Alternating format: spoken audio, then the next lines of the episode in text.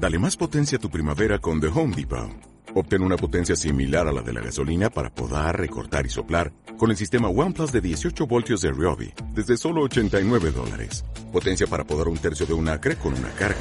Potencia para recortar el césped que dura hasta dos horas.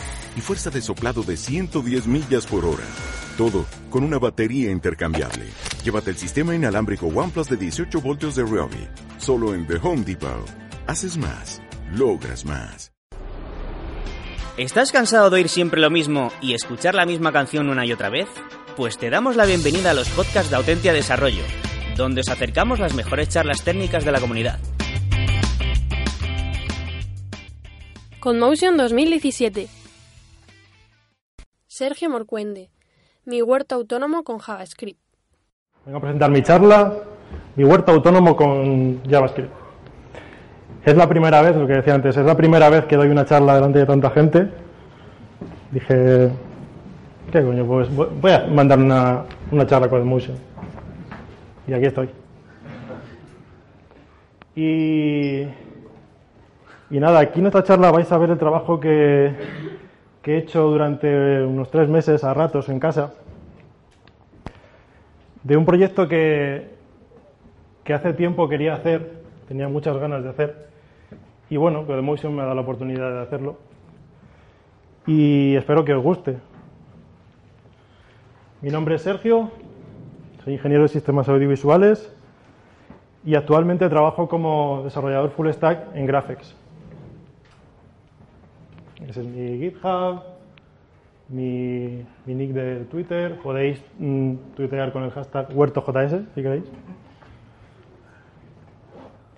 Y bueno, voy a contar muy rápido qué es Graphics. Es un poco tiempo de publicidad, ¿no? Eh, Graphics eh, es una empresa que se dedica a analizar y visualizar eh, grandes cantidades de datos. Tiene unas, herramientas para analizar datos muy guays. Esta es la, es uno de los, eh, de los tipos de gráficos que, que usa, que es el más famoso, que es un grafo.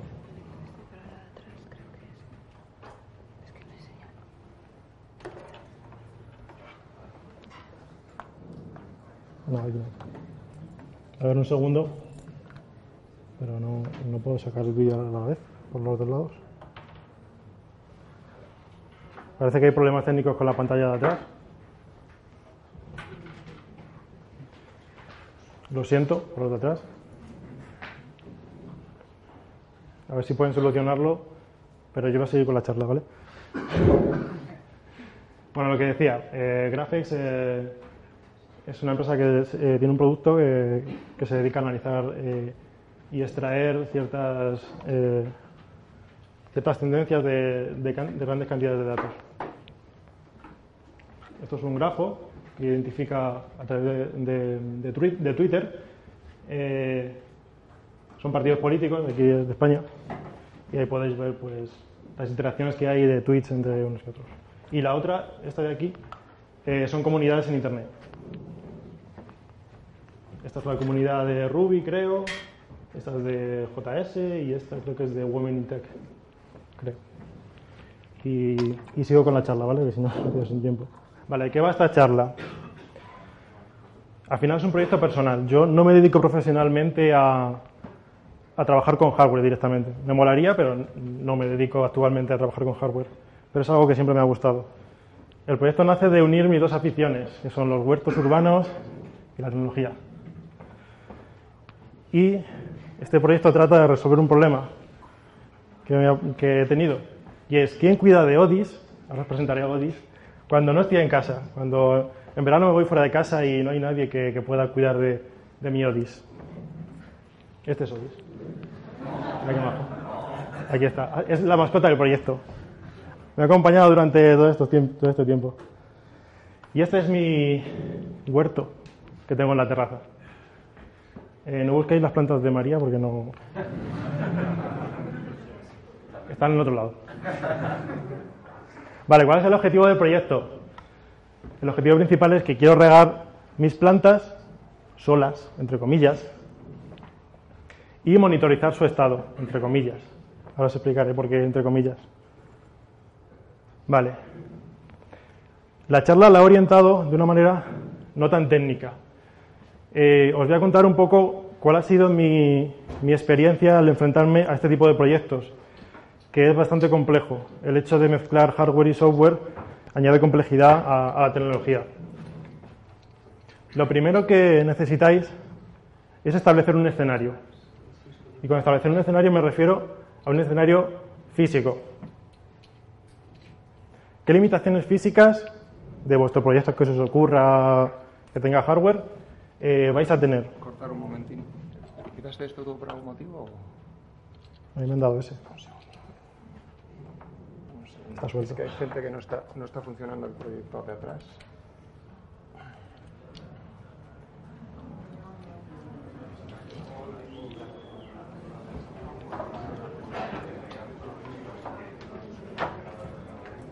¿Hay imagen atrás?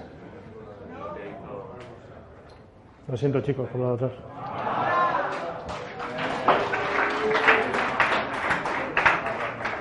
Perdón. Vale, eh, decía, es, es importante establecer un escenario. Un escenario físico, incluso. Y debéis tener en cuenta qué tipo de limitaciones físicas eh, os vais a encontrar. Por lo menos eh, anticiparos a- a ellas. ¿Qué datos quieres medir del entorno? En mi caso, yo tengo una terraza que no tiene ni, ni toma de agua, de ahí lo de la limitación física, no tiene ni corriente, que es algo que todavía tengo que solucionar. Y, luego me planteé el hecho de qué datos quiero medir del entorno. Como quiero regar plantas, quiero medir sobre todo humedad de la tierra, quiero medir temperatura ambiente, por ejemplo, y humedad ambiente también, ¿por qué no? Y quiero también medir el nivel de un depósito de agua que voy a poner para que me avise cuando, cuando en la terraza, en mi depósito, no hay agua. ¿Y qué, hardware quiero controlar? Pues en este caso quiero controlar una bomba de agua, una pequeña bomba de agua. Vale, y me puse a mirar qué hardware hay para, para IoT, así que pueda conseguir cualquiera fácilmente en Internet. Y hay mogollón de placas. En Internet podéis, controlar, eh, podéis encontrar mogollón. Y kit de sensores y actuadores, mogollón también. O sea, es brutal la cantidad que hay, que en Internet. Y, y a un precio que, que cualquiera puede cualquiera puede eh, conseguir. Vale. Antes de seguir, ¿sabéis lo que es esto y sabéis lo que es esto, no? Más o menos. Arduino, Raspberry. ¿Qué diferencia principal hay? ¿Quién me lo puede decir? Sistema operativo dicen por ahí. Eso es. Microcontrolador, microprocesador. Arquitectura, yo que no soy informático, pero bueno, la arquitectura del computador es un poco más compleja en el microprocesador que en el microcontrolador. Aquí el hardware es mucho más limitado que aquí. Otra diferencia, puertos de entrada-salida analógicos y digitales, puertos digitales, solo. También existen placas híbridas que tienen microcontroladores y, y microprocesadores a la vez. Vale. ¿Y qué software JavaScript? Porque lo quise hacer en JavaScript porque es uno de los lenguajes que, que uso a diario. Existen. Y estuve mirando tres. ¿Conocéis alguno de estos? Node-RED, Node Serial Port y Johnny 5. ¿Os suena alguno de estos? Node-RED es un software que te permite mediante bloques, no solo es para programar hardware, puedes programar muchas cosas, tiene muchas librerías, mediante bloques, uniéndolos y mm, haciendo cosas, puedes generar software. Y 5 es una capa eh, por encima de Node que te permite controlar eh, hardware. Tienen soporte para mogollón de plataformas hardware. O sea, sería programar hardware con, con JavaScript. Y luego está Node Serial Port, que es una librería de NPM, que es la que he usado yo, que te permite igual, es una capa de conexión con hardware. Es importante también que, que hagáis uso de, la- de las comunidades, ¿no? Eh, hay muchísima información, incluso que contribuyáis, en las comunidades. Eh, hay mogollón también en Internet. O sea, y mogollón de proyectos que, que te dicen paso a paso cómo lo han hecho y qué problemas han encontrado. Hay mogollón. Vale. ¿Cómo de tiempo? Vale. Eh, planificar el proyecto. ¿Cómo planifiqué mi proyecto? ¿O cómo he intentado hacerlo para no morir en el intento? No intentéis abordar todo el proyecto a la vez. Eh,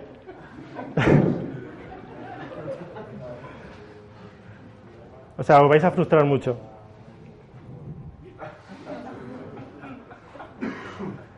Fijar unos objetivos, unos hitos. Y muy importante, por lo menos para mí, modularizar el proyecto. Que te permita eh, ir como mm, creando las piezas que al final vas a juntar y vas a hacer cosas pues, más grandes, ¿no? Y, y super guays. En mi caso, yo lo he separado más o menos así. Por un lado tengo la parte más de hardware, por otro lado es el, software que procesa los datos que recojo del, hardware y por otro lado eh, es la, fase de, o la el módulo de guardar los datos y visualizarlos. Lo he unido aquí, los dos, porque como hay herramientas que ya me permiten sin casi hacer nada el tener esto, por eso lo he unido ahí en dos. Y es importante abordar los módulos por separado. Incluso si puedes testearlos por separado, mm, moqueando datos o como queráis, mejor. Esta sería una, visión general del, del proyecto, de lo que, del prototipo que tengo aquí montado, que, ahora, ahora lo veréis. Voy a intentar con un, con un móvil, mediante streaming de, de vídeo por wifi, eh, luego en la demo vais a ver el cómo, cómo funciona y cómo está montado aquí. Y este es el stack que he usado. Hay muchas cosas, muchas tecnologías por ahí, pero al final mm, no me ha costado tampoco tanto trabajo el usarlas. O sea, yo tenía experiencia ya con alguna de ellas. ¿Os suenan, no? Eh, bueno, este es el sistema operativo Raspbian, que está para, para Raspberry. Docker, Node, Arduino y Influx Data. ¿Conocéis Influx? ¿No? Ahora, ahora cuento más sobre Influx. Y si lo vemos modularizado, aplicado al esquema que tengo el- del proyecto, quedaría algo así. Tres partes. La parte más de hardware, que es la parte más de código Arduino, que hay código Arduino, no lo he hecho todo con JavaScript. Es la parte más de, de lo que es leer de sensores y transmitir hacia la Raspberry. En la Raspberry lo que hago es recolectar esos datos y procesar la información que me llega. Esto sería un- una segunda etapa. Y en la última etapa sería la parte de guardar en Influx y visualizar. Aquí tenéis unas franjas más oscuras, serían como las capas de integración. Y es lo que digo que, podéis eh, simular antes de conectar todo a la vez. Intentar simular, si es posible. Yo, por ejemplo, sí que llegaba a simular eh, los datos que me venían por puerto serie. Vale.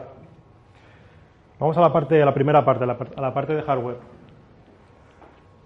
Esto es un Arduino 1, pero mis prototipos, que tengo dos, ahora veis la foto, una foto así aérea, he usado una Freeduino, que es un fork del Arduino 1, un poco mejorada, y una Arduino Nano, que es súper pequeñita. De hecho, luego si queréis ver después de la charla, tengo por ahí los prototipos y estaré por aquí, por el pasillo, si, si queréis eh, verlo más de cerca. Vale. ¿Qué sensores y actuadores he usado? He usado LDR cantidad- para medir la cantidad de luz y he usado este sensor, que es un DHT11, que te mide humedad y temperatura ambiente. Para la humedad del suelo he usado este- este otro, que no sé cómo se llama el circuito. De hecho, es, una tontería porque es como una especie de sonda. Eh, temperatura del suelo, que es el DS18B20, que es, es igual, es sumergible. De hecho, ahora os comentaré. Son componentes que se usan en acuarios. Muy interesante, por cierto, el- todo el mundo de los acuarios. Para hacer este proyecto he tenido que meterme en foros de, en foros de, de gente que se dedica a hacer hacking eh, sobre acuarios y cosas así. Y, y esto es un float switch, es, un, es el sensor que me mide la- el nivel de agua. Está aquí. Los de atrás no lo veréis. Ahora, cuando hagamos la demo, os lo enseño. Vale, actuadores. Un relé que alimenta una bomba de agua. Estas son las que he usado, ¿vale? La que tengo aquí es esta, que es de 5 voltios. Creo que son como 2,3 vatios, muy, muy poquito. Aún así, llega a bombear 200 litros a la hora, ¿eh? Este tiene un poco más de potencia, te permite de 6 a 12 voltios de entrada y igual bombea un poco más de litros, 220, 250 a la hora. Este es el esquema hardware que tengo aquí montado, ¿vale? Que es todos los sensores que os he dicho antes y los actuadores eh, conectados al Arduino. Y esto sería la foto aérea de el prototipo que tengo ahí, que es este, con la Arduino, y, y otro prototipo con la Nano, que no se ve porque es tan chiquitita, que no se ve casi. Vale. Voy a echar un trago de agua.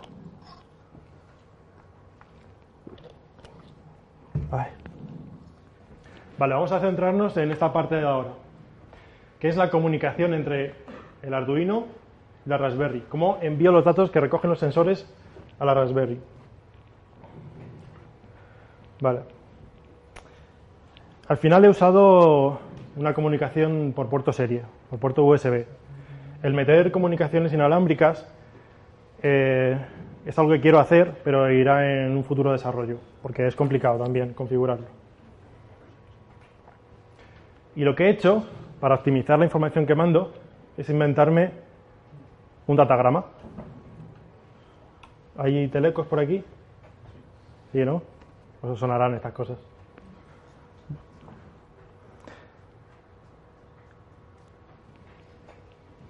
Y lo que hago es, cada X segundos, mando una muestra de los sensores.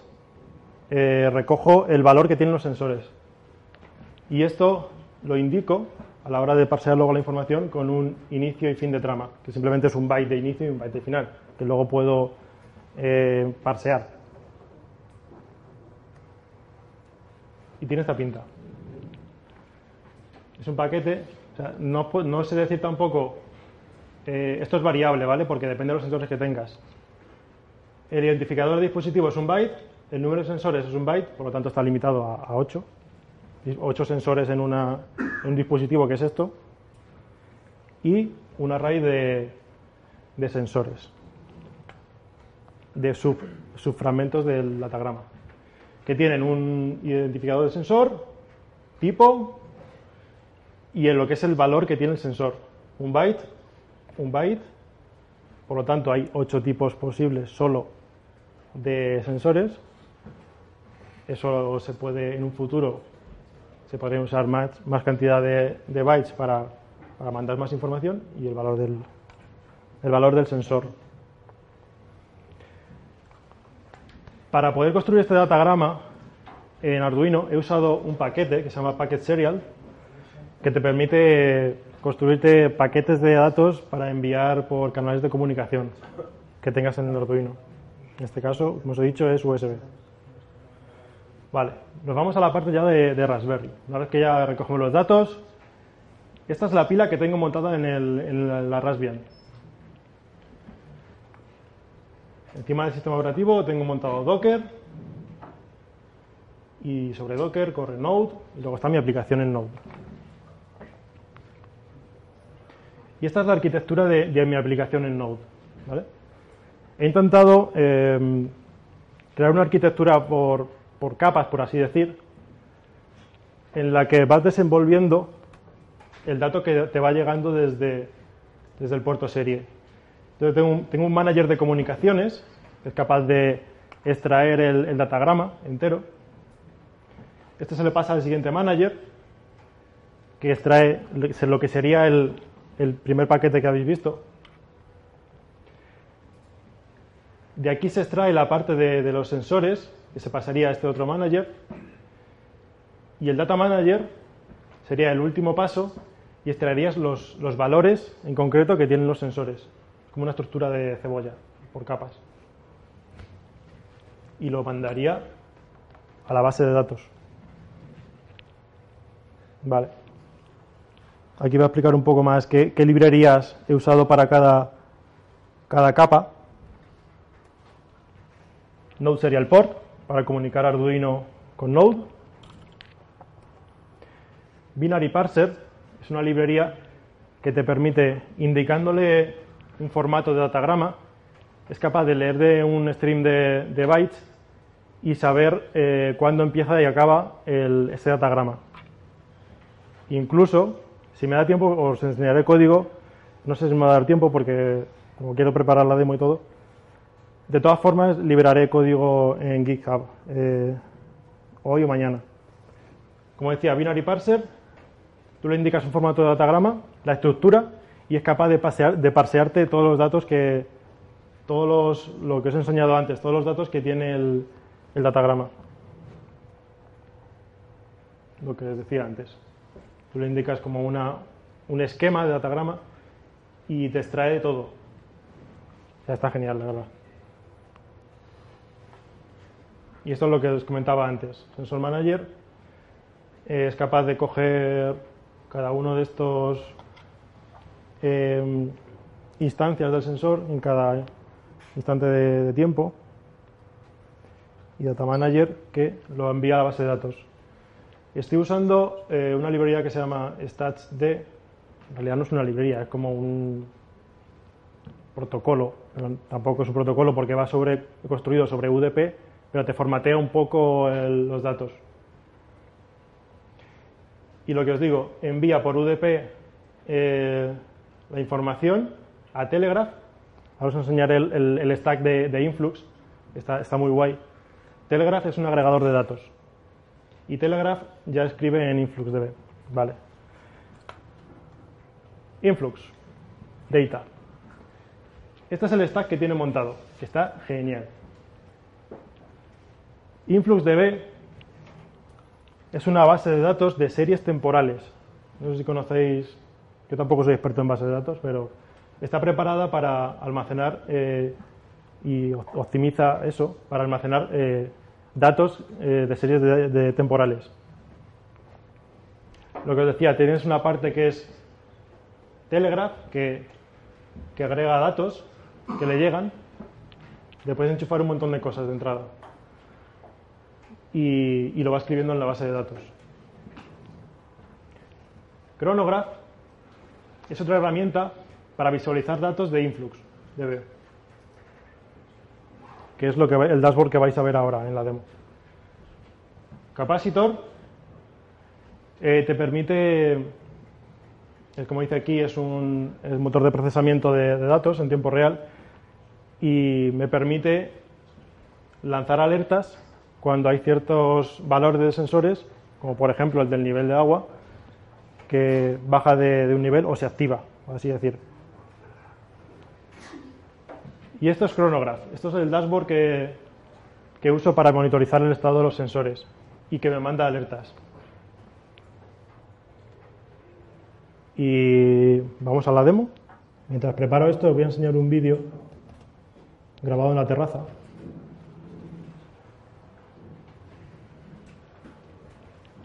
Este es mi depósito, que es una garrafa. Todos los, los materiales, todos los materiales que, que, no son electrónicas son reciclados. Soy un hippie.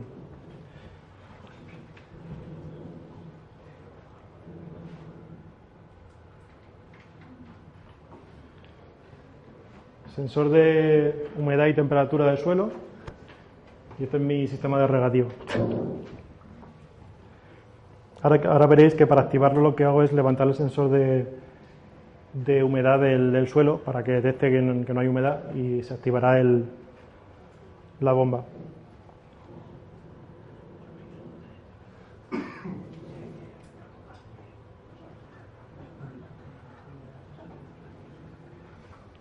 Es cuando levanto el sensor de, de humedad de tierra y veis que se activa la, la bomba.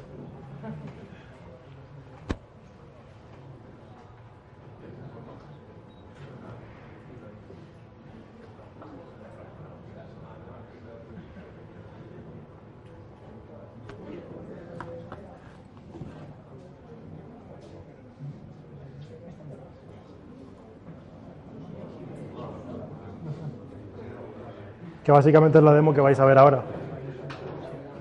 Lo que vais a ver, perdón, lo que vais a ver aquí ahora es que el nivel de agua eh, no está muy alto para, para, que veáis cómo se corta eh, cuando detecta que no hay agua, se corta el, o sea, el relé se desactiva y, y se para el, la bomba de agua. Ahí ha llegado al nivel mínimo y ya no sale agua. No, se, aprecia una mierda.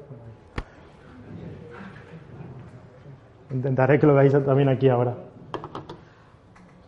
Y esto es Chronograph, que ahora lo, lo enseño. ¿Vale?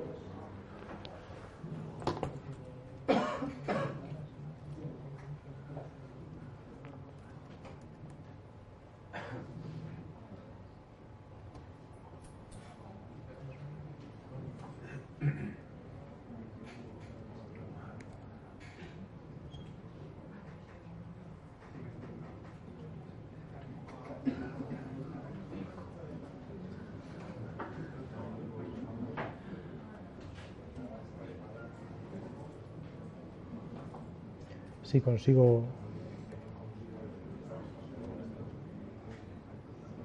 Vale. A ver si puedo ponerme esto por aquí que está todo el rato molestando vale uh.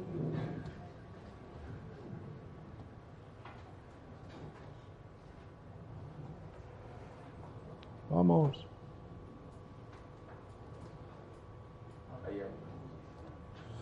Vale, tengo montado una red local aquí para no interferir con, con las redes, pero va como el culo.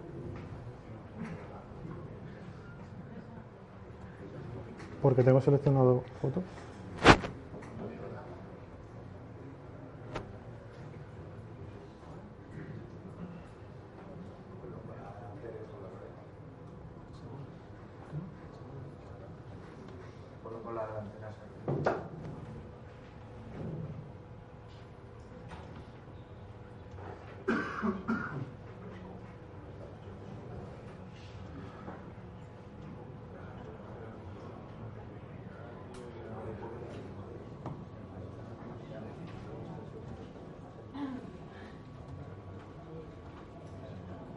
Un segundito.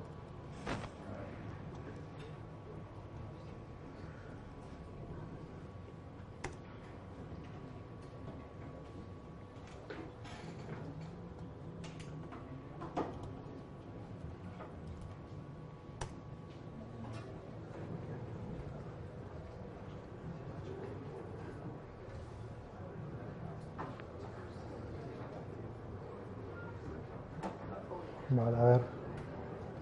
A ver ahora. Creo que va a ir un poco mal esto.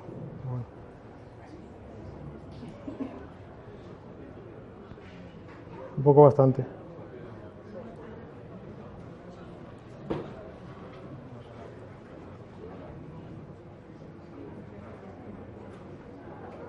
Vamos. Vale. Igual necesito un ayudante. Para que lo vean. Ahí. Bueno. Bueno, pues vamos allá.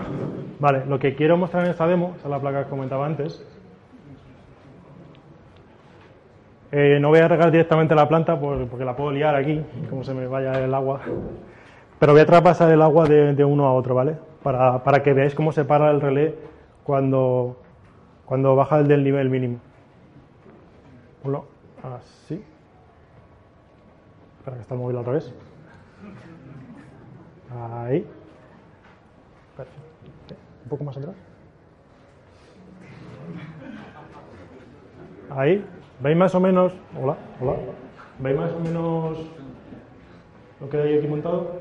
Esto que hay aquí detrás es un Raspberry. ¿Vale? Raspberry, Arduino con los sensores. Gracias, ayudante. Y si puedes enseñar ahora. Ahí, vale. Hay un poco de latencia, normal. Vale, tengo pinchado aquí en la, en la maceta sensor de humedad y temperatura de suelo. Y lo que voy a hacer ahora es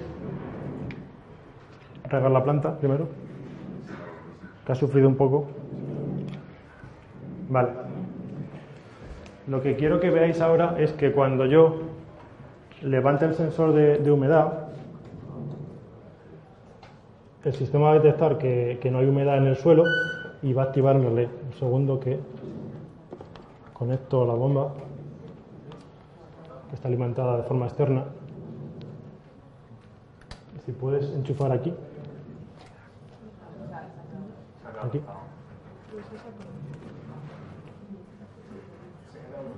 Vaya hombre.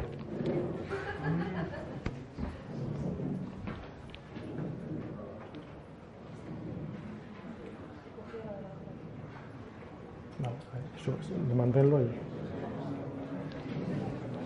Es que es muy difícil de... como quiero que lo veáis todos, es muy difícil enseñar esto así.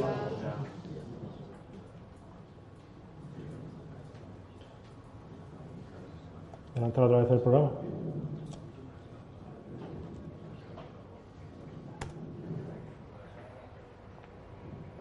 A ver si conseguimos que lo veáis todos.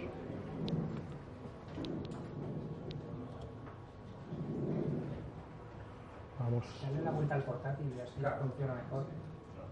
Sergio, dale la vuelta al portátil y lo grabas con la webcam directamente. También es otra opción. Y como tengo todos los cables aquí conectados.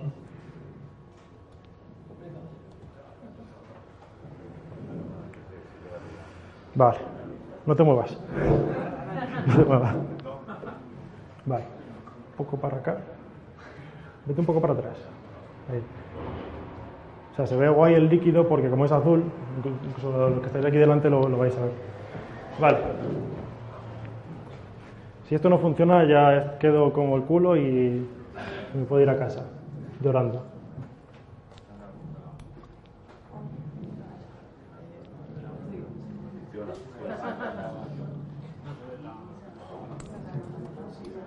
¿Habéis visto que se ha parado?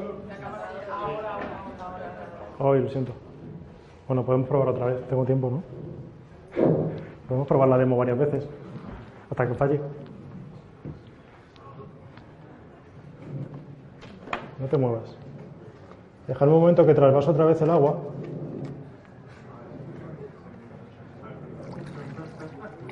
A ver si lo conseguís, lo conseguís ver atrás. Vale. Vamos a pinchar otra vez el sensor de humedad. Eh, ¿Está grabando? Vale.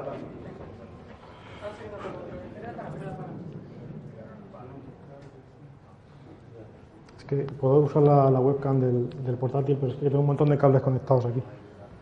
El blanco de la derecha no te vale. No, este no se está usando. Este tampoco.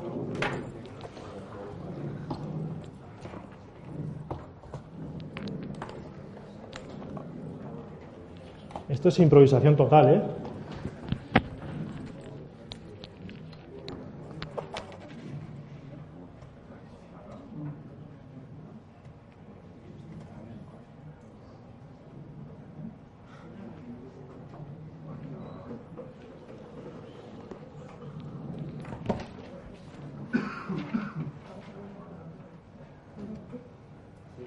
A ver, ¿cómo hacemos para que se vea?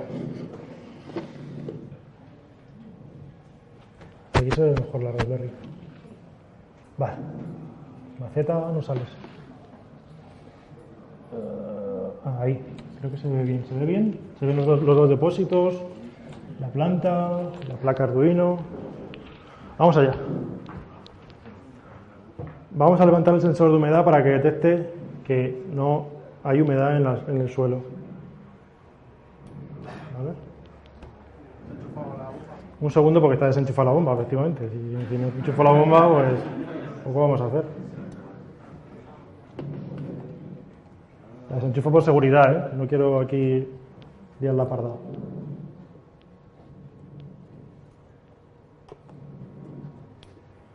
Vamos allá. El nivel de agua va bajando hasta que llega al sensor de flotación y se debería parar. Y se para. Hay una, hay una ventana de tiempo. Tengo un muestreo de unos 5 segundos ahora. Hay una ventana de tiempo en la que depende de cuándo pille el dato, va a tardar un poquito más o menos. Y, y esto es la demo.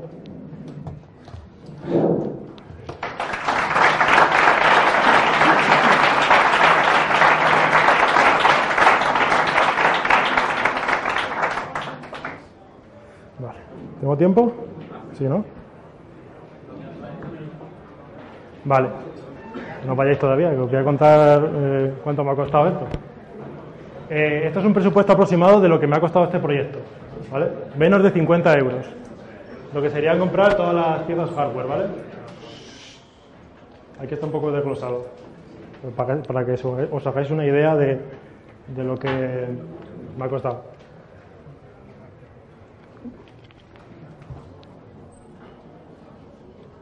Y comprándolo en sitios baratos, sitios chinos.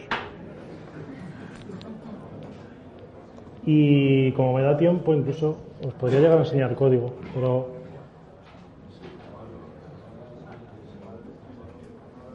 ¿alguna pregunta mientras Sí, decías que no tenías alimentación, que baterías, alguna pila. un alargador? Lo que quiero, espera. No, eh, me gustaría. Gracias por la pregunta, porque ¿Puedes repetir la pregunta? Vale, él ha preguntado qué alimentación uso en la terraza. Como os he comentado que no tengo alimentación eléctrica, y que uso para alimentar las, pues, la bomba de agua y, y el, y el Arduino. Eh, hasta ahora el prototipo lo he conectado directamente a la corriente con un alargador y ya está. Pero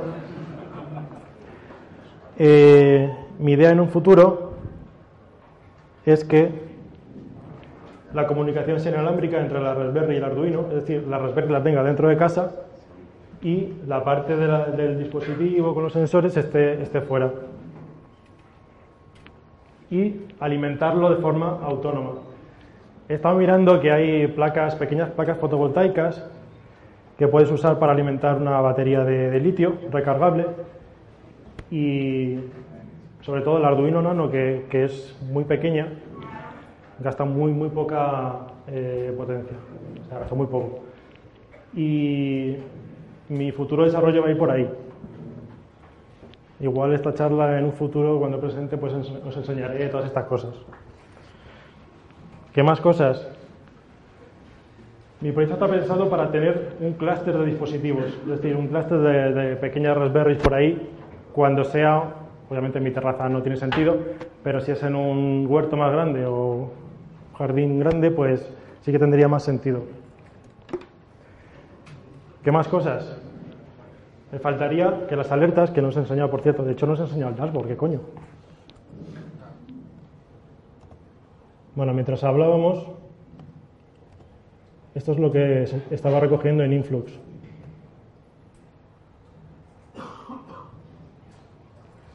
Que como la resolución es, una, es muy, muy pequeña, se ve muy mal. Pero bueno, aquí están todos los valores de los... uh. todos los valores de los sensores. Y la hora que veis aquí es porque la hora de la Raspberry está mal puesta. Pero eso está mal. Y aquí lo que veis en este y en este en el que pone relay status y, y el de abajo que pone flow level status es cuando detecta que, que se ha activado el, sensor de flotación, que es cuando no hay agua, y el de arriba es cuando el relay está activo, que es cuando, cuando el, sensor de, de humedad eh, baja de un umbral. Y, y aquí tenéis que ver que cuando el, el nivel de flotación, el nivel del agua está bajo, este sensor está. Los valores que tiene de 1 a 2 es porque no puedo mandar eh, 0 y 1. Mando 1 y 2. Eh, cuando está activo, el el relé tiene que estar desactivado siempre.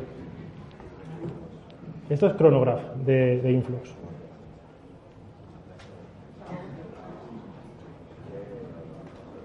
Y que os iba a enseñar.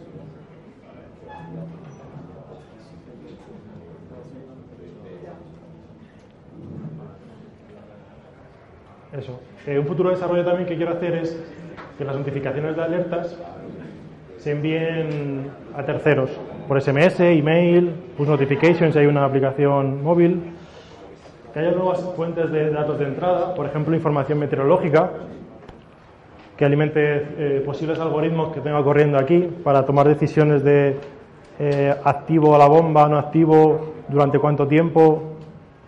No lo mismo regar en verano que en invierno, por ejemplo. Y otra cosa que me molaría mucho es probar protocolos máquina a máquina, como por ejemplo estos. No sé si os suena alguno. Y eso ha sido todo.